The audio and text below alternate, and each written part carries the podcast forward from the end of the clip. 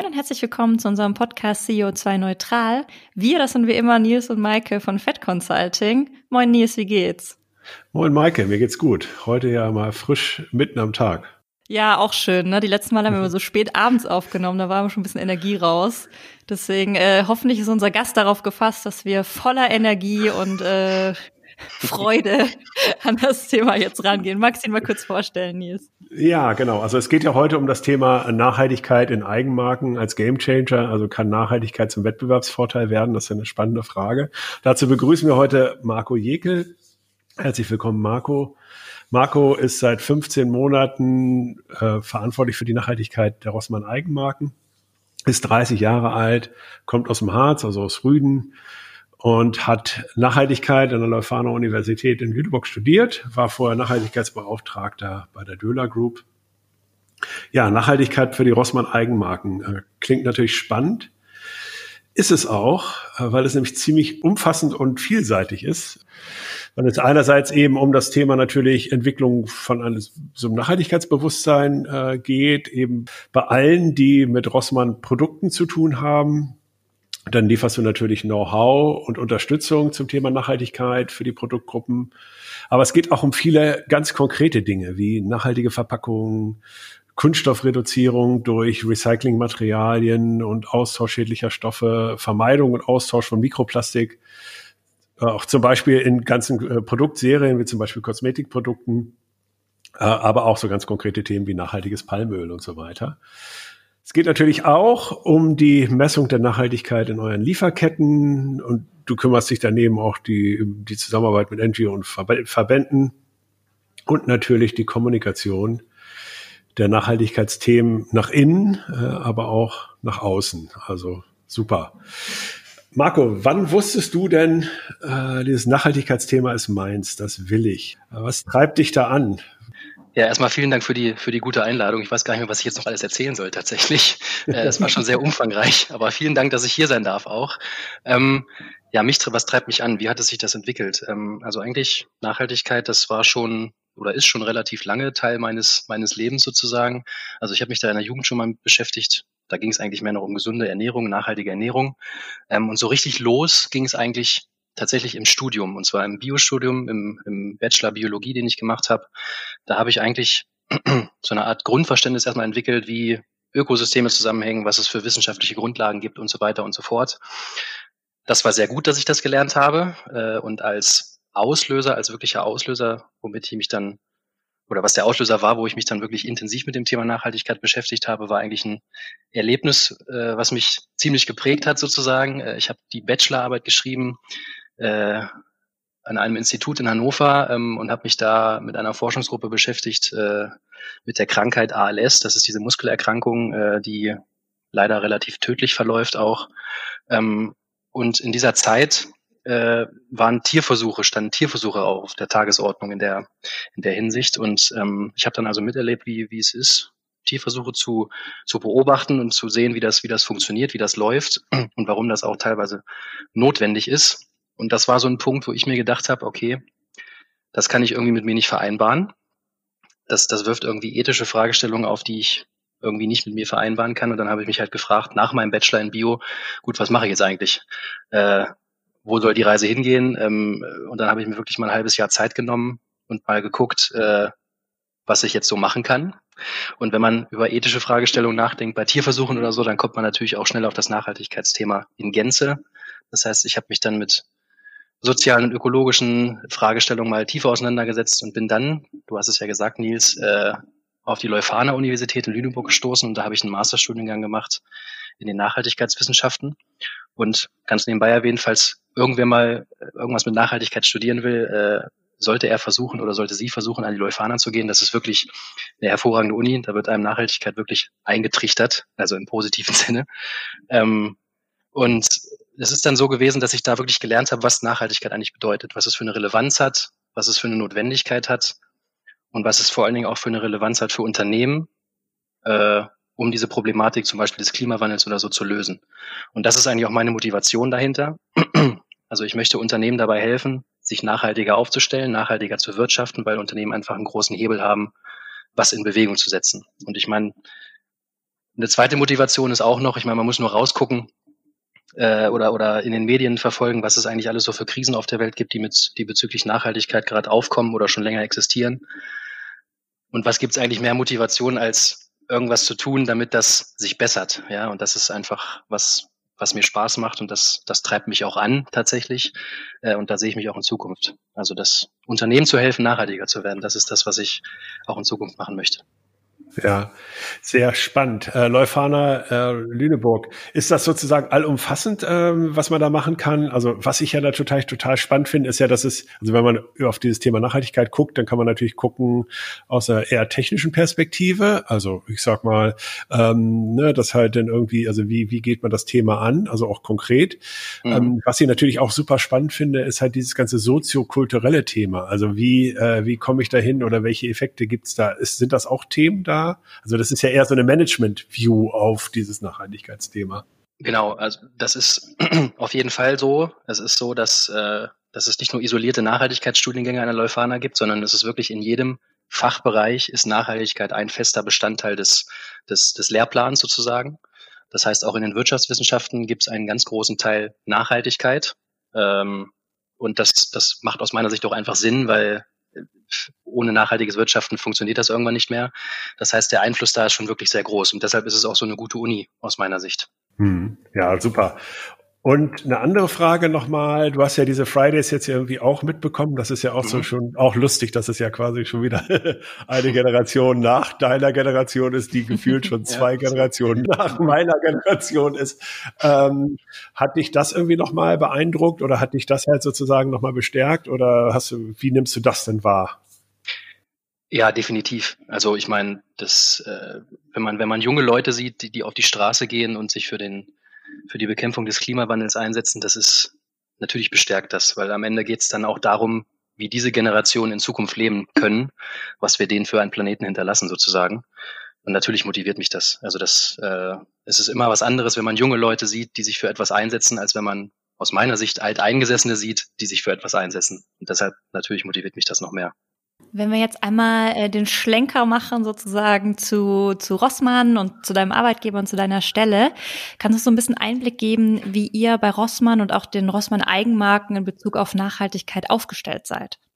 Ja klar, also das ähm, in Gänze kann man das eigentlich so beschreiben, dass äh, das ist wie bei uns das als als Prozess sehen. Also Nachhaltigkeit ist ein Prozess oder ein Weg. Ich meine, das ist ja bei euch eigentlich genau das Gleiche. Ihr begebt euch auf einen Weg und wollt immer nachhaltiger werden und wollt immer mehr lernen, ähm, weil da gibt es auch kein Schwarz und Weiß. Es gibt jetzt nicht gar nicht nachhaltig und es gibt auch nicht oder nicht oft zumindest 100 Prozent nachhaltig. Dazwischen existiert immer was und das ist dieser Weg, auf den man mhm. sich begibt.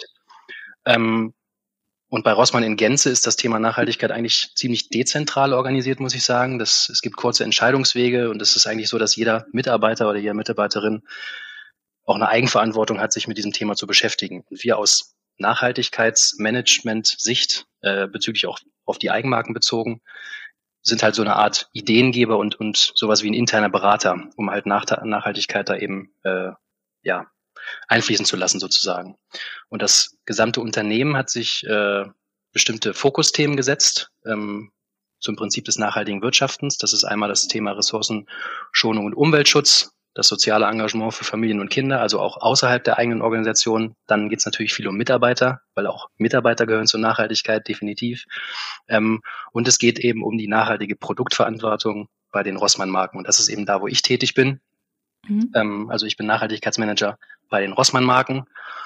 Und ich glaube, mittlerweile gibt es 28 verschiedene Rossmann-Marken tatsächlich. Äh, also es ist wirklich eine eine riesige Bandbreite von verschiedenen Produkten, also über Bionahrung bis Kosmetik, Naturkosmetik, äh, Reinigungsmittel, Babyprodukte, Tiernahrung etc. etc. Also wirklich sehr, sehr breit. Und für all diese Themen ist Nachhaltigkeit wirklich ein enorm wichtiges Thema. Und äh, auch hier ist es so, auch bei den Rossmann-Marken ist es so, dass wir Nachhaltigkeit hier als Prozess verstehen. Und wie Nils eben auch schon gesagt hat, wir beschäftigen uns damit ganz vielen Themen, nachhaltige Verpackungen, nachhaltige Inhaltsstoffe, der Verzicht auf Mikroplastik, äh, Palmöl, das sind zwar relativ alte Themen sozusagen, aber nicht weniger aktuell tatsächlich. Die Stärkung der Kreislaufwirtschaft, das generelle Verpackungsdesign, Design for Recycling und so weiter. Also ihr seht, das ist relativ vielfältig tatsächlich.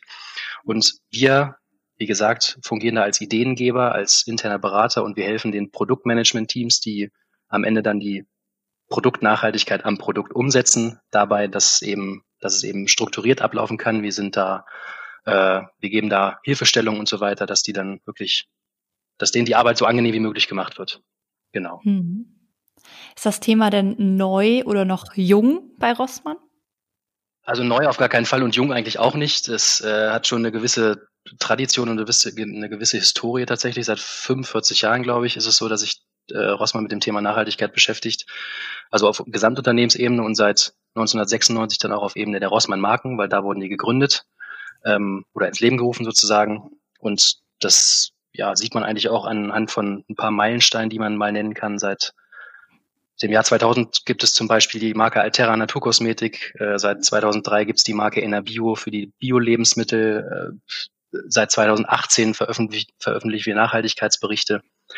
Ähm, Im Jahr 2019, das ist tatsächlich ein guter Meilenstein, den man mal nennen kann, äh, oder seit diesem Jahr haben wir eine, eine Verzichtsstrategie für Mikroplastik ins Leben gerufen, also für äh, festes und für flüssiges Mikroplastik. Ähm, wir haben da eine ziemlich umfangreiche Definition erstellt äh, mit, mit wissenschaftlichen Experten. Und dahinter liegt eben eine Strategie, wie wir wirklich auf Mikroplastik, auf festes und auf flüssiges Mikroplastik sukzessive in Kosmetika verzichten. Und da haben wir den Markt mitbewegt, da haben wir auch Wettbewerber mitbewegt tatsächlich. Ähm, und das ist ein guter Meilenstein, der auch nochmal beschreibt, dass das ein Prozess ist, äh, dass es immer sicherlich wieder Themen gibt, äh, wo wir auch mal den Markt bewegen oder wo wir auch mal Akzente setzen. Und das hat einfach eine gewisse Historie. Und ich glaube, das wird sich auch in Zukunft nicht ändern, tatsächlich. Ja, spannend. Also das eine ist ja so ein bisschen Berater nach intern, mhm. ist ja immer die Frage, äh, wie, wie gut ist denn auch tatsächlich der Durchgriff, ne? Also folgt man dir da auch? Also ist das sozusagen, wird das auch tatsächlich, wie, wie, wie sieht das aus? Ja, also man kann eigentlich sagen, dass das Thema von Top-Down sozusagen vorgegeben wird. Also die, die Geschäftsführung oder, oder die Inhaberfamilie, dem ist, denen ist das Thema sehr, sehr wichtig. Und deshalb hat das auch einen gewissen Drive. Und wir können dann wirklich von Bottom-up sozusagen ähm, entwickeln, wo wir hinwollen. Wir können Themen setzen und das Thema hat einfach ein ganz anderes Gehör, wenn das, wenn das äh, Top-Down einfach mal reingegeben wird von der Geschäftsführung, als wenn man es versucht, dauerhaft Bottom-up zu entwickeln. Weil irgendwann, wenn das der Fall ist, wenn man es nur Bottom-up macht, dann kommt man vielleicht irgendwann nicht mehr weiter ähm, bis zu einem gewissen Punkt kommt man dann, aber dann fehlt eben das Commitment der Geschäftsführung, noch einen Schritt weiter zu gehen, um halt wirklich Nachhaltigkeit auch zum Kernprozess zu machen. Und das sehe ich so, dass das gegeben ist. Deshalb werden wir auch gehört. Und wir wurden auch extra dafür eingestellt, dass wir hier Gehör finden, weil wir wollen wirklich helfen. Äh, und ich glaube, so eine Entscheidung dafür, dass man einen Nachhaltigkeitsmanager einstellt oder mehrere Nachhaltigkeitsmanager einstellt, ist auch nicht selbstverständlich. Und das zeigt auch aus meiner Sicht schon mal den Stellenwert dieses Themas. Ja, also das ist schon eine Kombination aus Top-Down und Bottom-Up, ne? Ja, definitiv. Also das, äh, wie gesagt, ich glaube, wenn das Top-Down-Commitment fehlt, wird es irgendwann schwierig. Ich glaube, da spreche ich auch aus Erfahrungen von auch oder auch aus Erfahrungsberichten von anderen Nachhaltigkeitsmanagern in Unternehmen. Irgendwann wird es halt irgendwie ein Kampf gegen Windmühlen, wenn von Top-Down dieses Commitment fehlt. Ja, und das, äh, dann geht es irgendwann nicht mehr weiter und da kann man auch keinen Mehrwert mehr generieren. Und das macht auch irgendwann, das frustriert auch irgendwann. Und das ist hier nicht gegeben. Äh, also es ist gegeben, dass hier ein Top-Down-Commitment herrscht und deshalb hat das Thema auch einen ganz anderen Drive. Mhm. Ja, ähm, kannst du nochmal das Mindset beschreiben, nachdem ihr speziell bei den, bei den Eigenmarken arbeitet und äh, wie das auch eure Entscheidung beeinflusst? Ja, also wie gesagt, das ist ein Prozess. Das ist schon mal das, die generelle Fahrtrichtung dieses ganzen Themas. Und äh, das heißt quasi, dass ja, Produktnachhaltigkeit quasi immer ein hochpriorisiertes Thema ist, nicht nur bei mir als Nachhaltigkeitsmanager, das macht ja Sinn, dass es bei mir hochpriorisiert ist, äh, aber auch bei den Produktmanagerinnen und Produktmanagern, die halt dann wirklich die Produkte machen. Ähm, und da wird ganz oft die Frage gestellt, ob das, ja, ob das aus, Nachhaltigkeits äh, aus Nachhaltigkeitssicht wirklich Sinn macht, wenn man das so und so tut.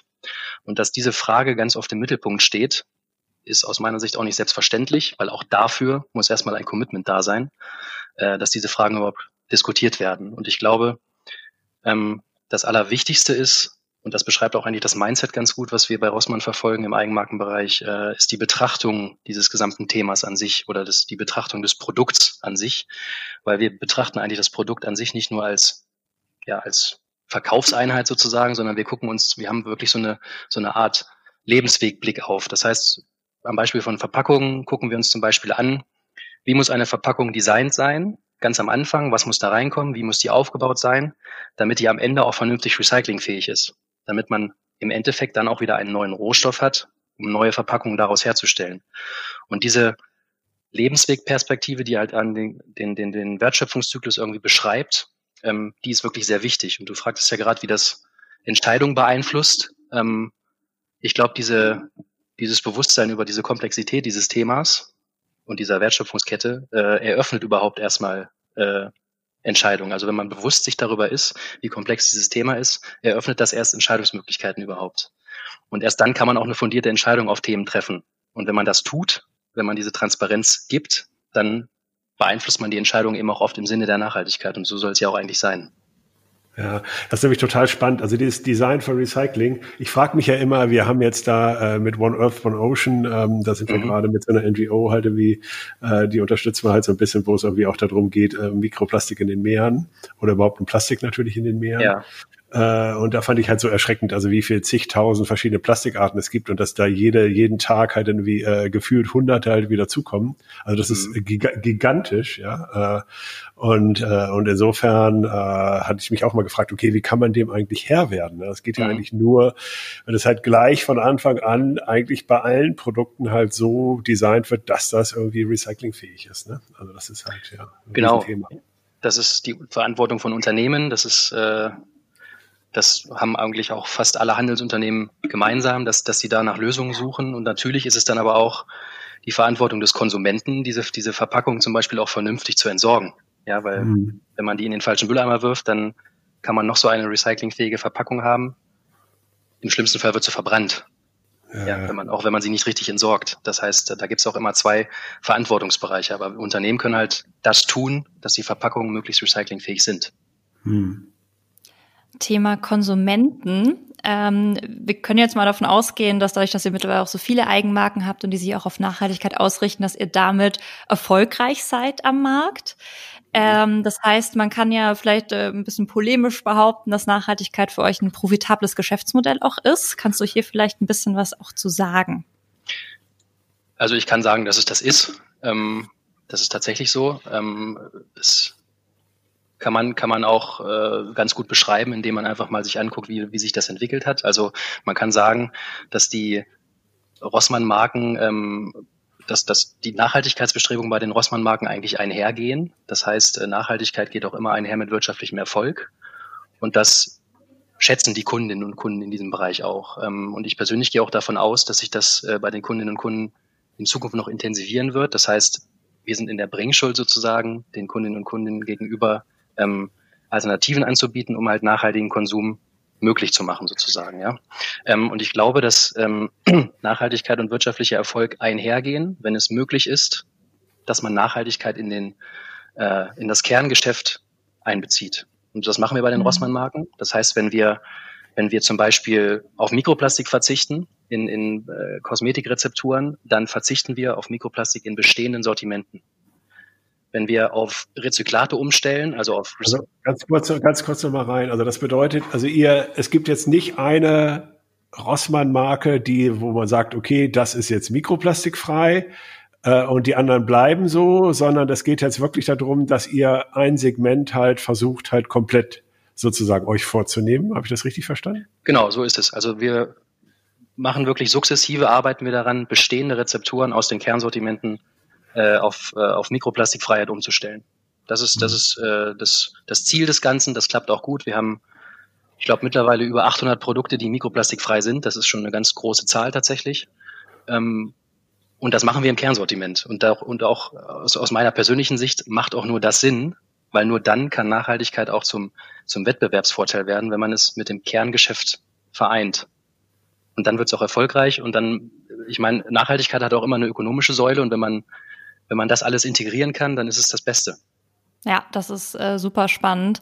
Ähm, wenn wir jetzt an unsere Hörer und Hörerinnen denken, hast mhm. du vielleicht gerade für Entscheiderinnen anderer Unternehmen auch einen Appell oder irgendwie Best Practices, wie ihr die Prozesse angeht, wie man auch starten kann, wenn man jetzt irgendwie was tun möchte, aber noch nicht so richtig weiß? Ja, diverse. Ähm, da äh, fokussiere ich mich mal auf ein paar am besten, sonst äh, wird das hier, glaube ich, zu lang. Ähm, der erste Punkt ist eigentlich, ich glaube, das ist relativ selbsterklärend. Je mehr man über seine Produkte weiß und äh, je erfolgreicher dann die Zusammenarbeit ist, auch mit Lieferanten oder Produzenten, desto erfolgreicher ist das Modell dahinter. Das ist, glaube ich, auch nicht nur in Bezug mhm. auf Nachhaltigkeit so, sondern das trifft ja auch wirtschaftlich zu. Ähm, und der zweite Punkt ist, und das vergessen ganz viele auch oft, äh, das erlebe ich auch, wenn ich, wenn ich mal mit, mit, mit anderen Menschen außerhalb von Rossmann spreche, Nachhaltigkeit ist auch immer äh, Teil einer Risikominimierung. Das heißt, äh, das, am Beispiel Corona ist es jetzt, leider ist Corona für so vieles ein gutes Beispiel oder eigentlich auch ein schlechtes Beispiel. Ähm, bei Corona hat man gesehen, wie sensibel und sensitiv Lieferketten sind, wenn es zu mhm. Krisen kommt. Und ähm, eine Klima, die Klimakrise ist auch eine Krise. Und in ganz vielen Fällen wird durch, das, durch den Klimawandel auch jetzt schon, werden, werden Lieferketten jetzt schon beeinflusst, und zwar zum Negativen. Und das lässt sich oft vermeiden oder zumindest minimieren, wenn, wenn man Nachhaltigkeit in Lieferketten einziehen lässt und auch am Produkt äh, merklich verändert. Und das heißt quasi, Nachhaltigkeit bedeutet immer eine gewisse Art von Transparenz und Transparenz minimiert meistens das Risiko.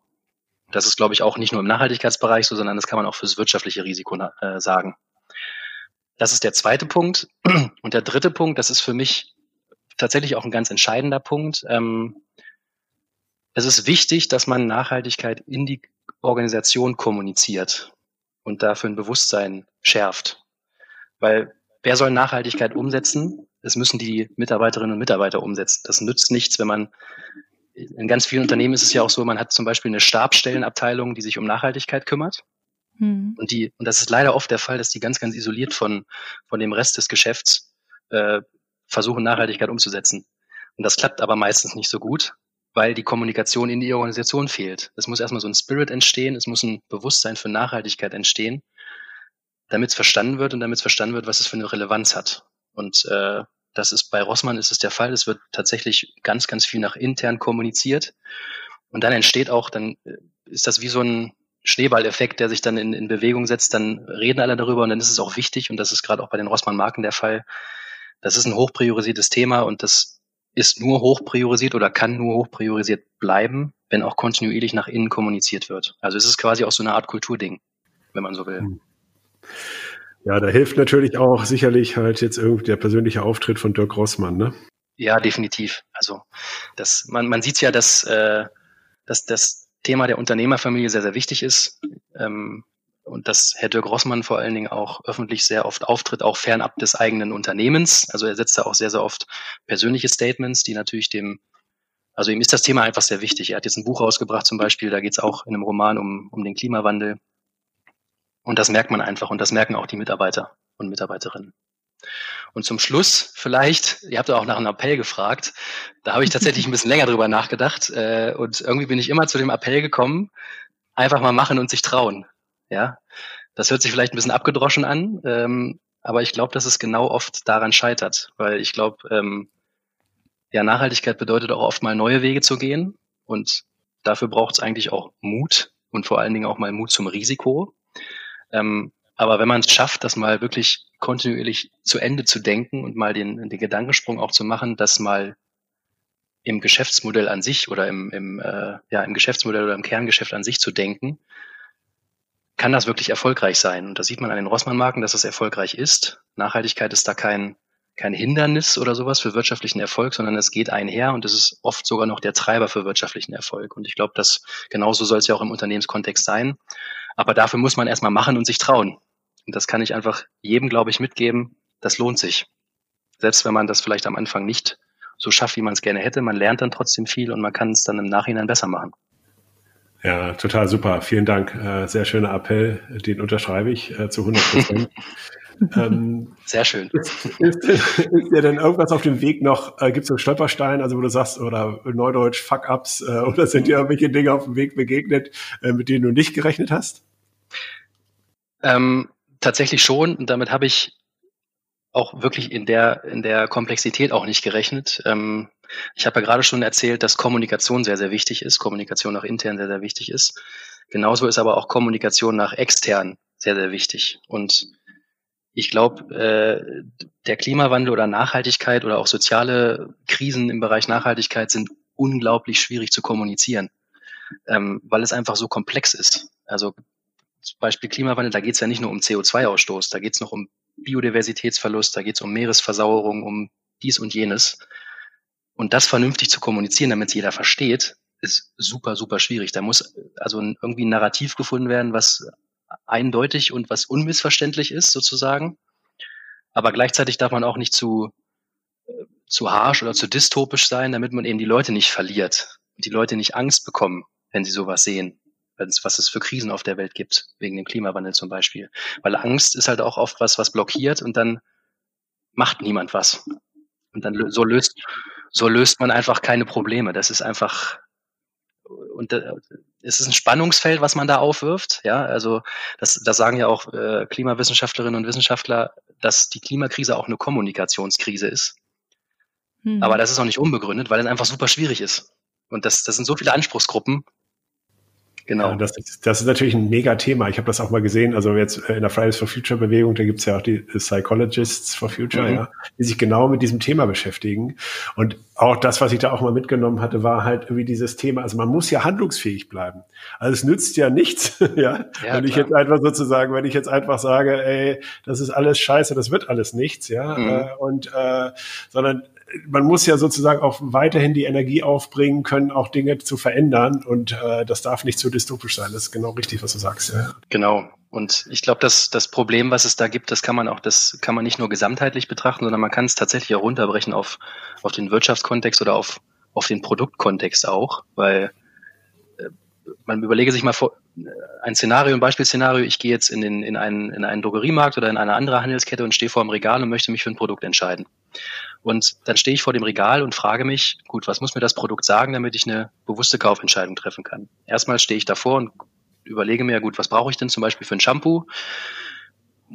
Ist es äh, vorbeugend gegen Schuppen oder soll es meine Haare entfetten oder sowas? Das heißt, ähm, die Produkteigenschaft muss auf dem Produkt ersichtlich sein. Und wenn ich mich für ein nachhaltiges Produkt entscheiden will, muss auch noch darauf, daraus hervorgehen, wie nachhaltig, das, wie nachhaltig das Produkt ist und wie es sich vielleicht zu anderen Produkten, die es eben nicht sind, differenziert. Und das ist eben, wenn man sich mal überlegt, wie, wie, äh, also wie lange man Zeit vor einem Regal verbringt, um eine Kaufentscheidung zu treffen, das sind Sekunden, ja.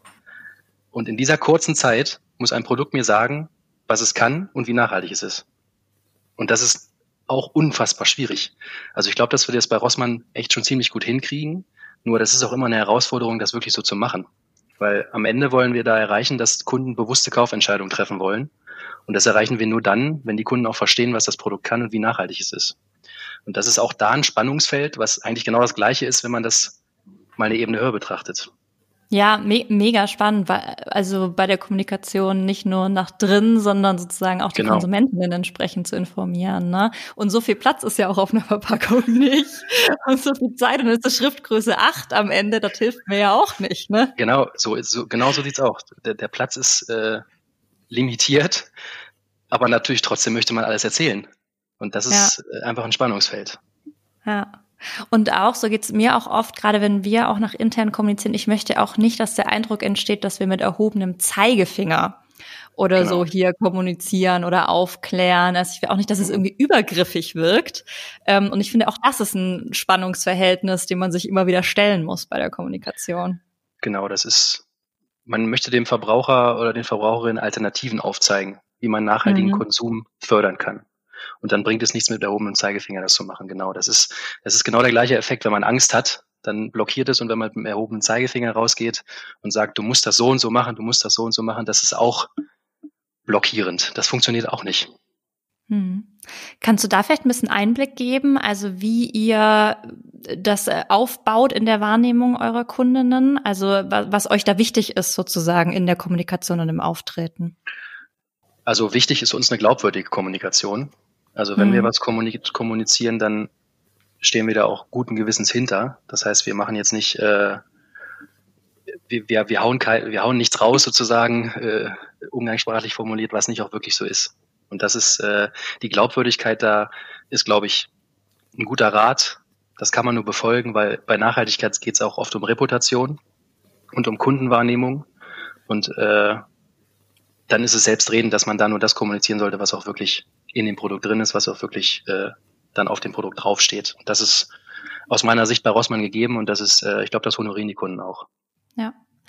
Ähm, jetzt seid ihr ja in der Branche im Einzelhandel, die ja doch sehr getrieben ist vom Wettbewerb.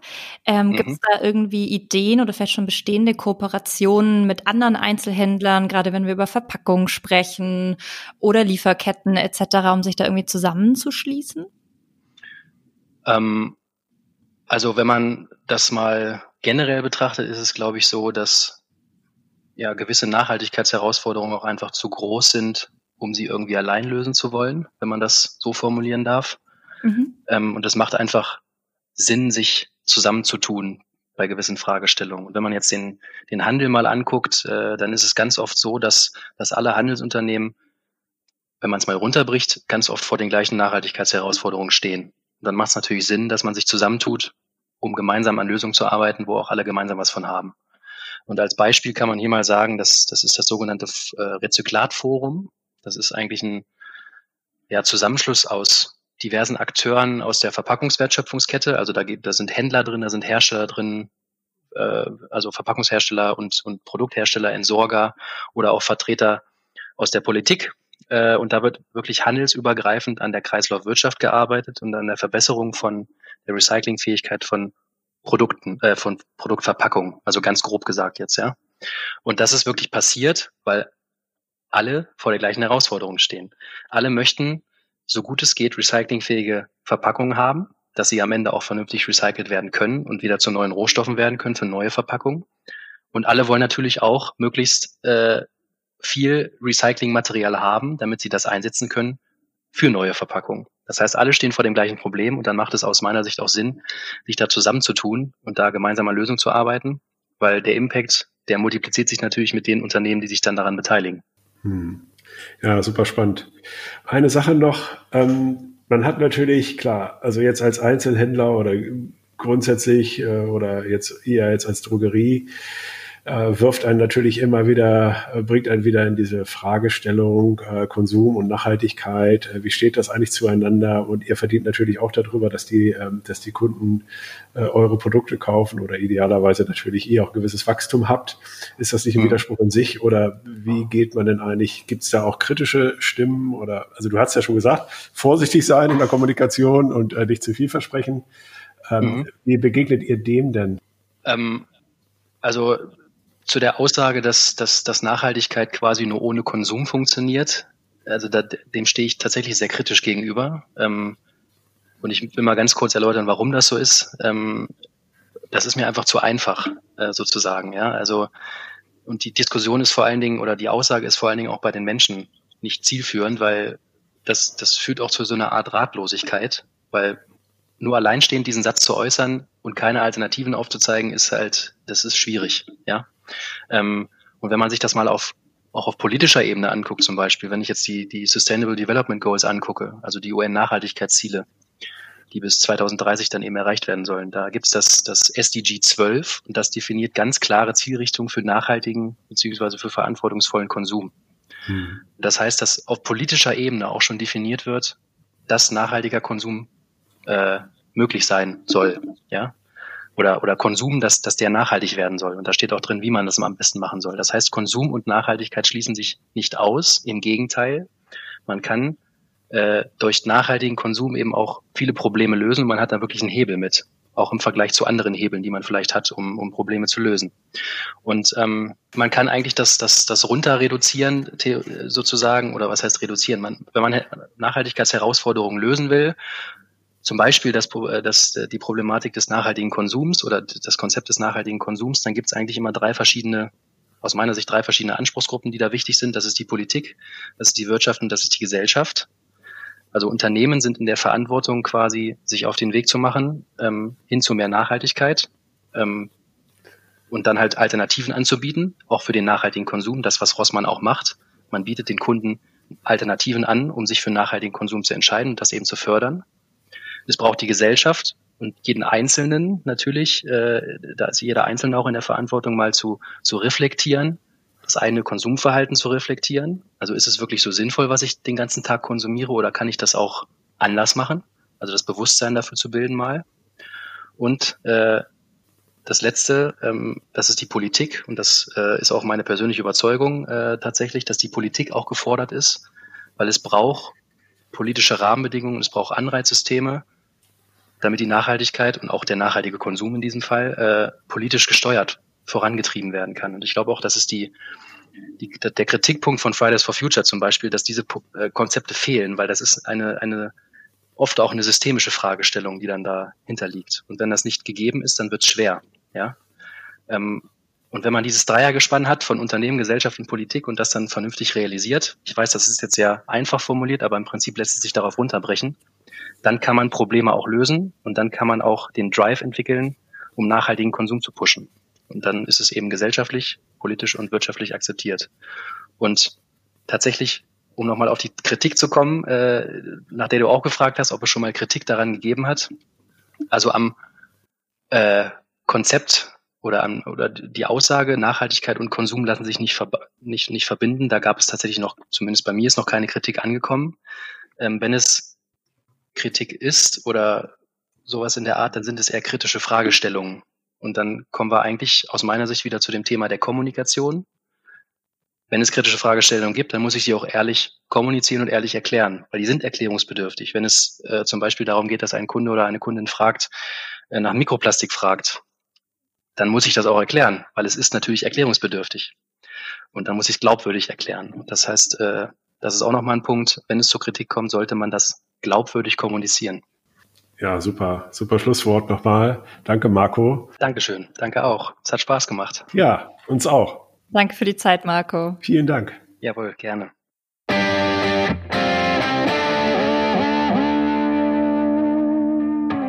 So, Nils, Nachbesprechung des Gesprächs mit Marco. Richtig toll, oder? Was die da so machen? Ja, super. Fand ich auch total gut. Hat mal wieder so unterschiedliche neue Aspekte nochmal reingebracht. Mhm. ist ja irgendwie auch nochmal was anderes, jetzt Consulting zu machen oder halt tatsächlich Dinge zu produzieren. Ähm, aber es gibt natürlich auch ein paar Gemeinsamkeiten. Äh, ja, und für mich war irgendwie schön, was heißt nicht schön, oder, ja, aber was halt total interessant war, war natürlich, dass auch hier dieses Thema Top-Down unbedingt notwendig ist. Ne? Also dass halt in irgendeiner Form das irgendwie schon, schon auch eine Klarheit geben muss, dass das gewollt ist, um da eben auch wirklich richtig vorwärts zu kommen. Ja. das Zweite, was ich halt irgendwie auch toll finde, äh, ist, dass eben Nachhaltigkeit und wirtschaftlicher Erfolg sich nicht ausschließen, sondern im Gegenteil. Also dass auch wirtschaftlicher Erfolg durch Nachhaltigkeit äh, stattfinden kann. Und das ist natürlich äh, genauso, wie es sein soll. Ja, das waren so die beiden Dinge, die ich hier nochmal mitgenommen habe. Ja, Hammer auch, dass das wirklich Marktbewegungen mit sich bringt, ne? Und dann wirklich festgestellt wird, oh, Mitbewerber gehen, machen das jetzt auch und so. Das ist ja total cool. Und ja, auch dein Top-Down-Ansatz, ne, wenn man den dann halt, also die Spitze will und unterstützt es und dann aber diesen Ansatz über interne Berater zu fahren, habe ich jetzt so auch noch nicht gehört, weil es ja dann wirklich auch ganzheitlich an die Prozesse geht, ohne irgendwelchen Prozessownern jegliche äh, Verantwortung zu nehmen. Das finde ich eigentlich einen total charmanten und brillanten Ansatz auch. Vielleicht kann sich da ja auch noch mal ein Hörer oder eine Hörerin äh, von inspirieren lassen. Ja, Hast du denn noch was mitgenommen? Yes. ähm, ja, ich finde, das, das ganze Kommunikationsthema hat mich noch mal so ein bisschen ähm, auch äh, berührt, weil er ja recht hat, ne, auch in dem Sinne von, man muss das irgendwie alles so aufbereiten, dass es verständlich ist, aber nicht in eine Angst oder nicht in eine Überforderung führt, sondern wirklich entscheidungsfähig macht und eine intrinsische Motivation ankuppelt. Und das ist ja eigentlich das, was wir ja auch die ganze Zeit versuchen, sowohl nach intern als auch nach außen. Aber ich glaube, das ist ein Mantra, das man sich, glaube ich, immer mal wieder bewusst machen muss, dass man ähm, sich eben auch diese Maßstäbe die ganze Zeit setzt, um äh, da einfach glaubwürdig zu sein und auch den Weg sinnig zu gehen und sich da auch immer wieder zu challengen. Mhm. Also ich glaube, da können wir sicherlich auch noch mal immer mal wieder sozusagen gucken, mach, ist das eigentlich noch cool, was wir machen? Fühlen sich noch alle abgeholt? Sind alle informiert? Äh, damit wird auch niemanden vergessen. Mhm. Ich glaube, viel zum Nachdenken. Ja, ja, ich bin auch die ganze Zeit schon wieder am Grübeln. Bei mir rattert's noch. Äh, ja, also echt cool. ja. ja. Echt gute Folge. Echt nochmal ganz neue Aspekte. Toll. Ja, finde ich auch. Ich freue mich schon auf die nächste. Bis Super. zum nächsten Mal. Tschüss, Maike. Ciao, Nils.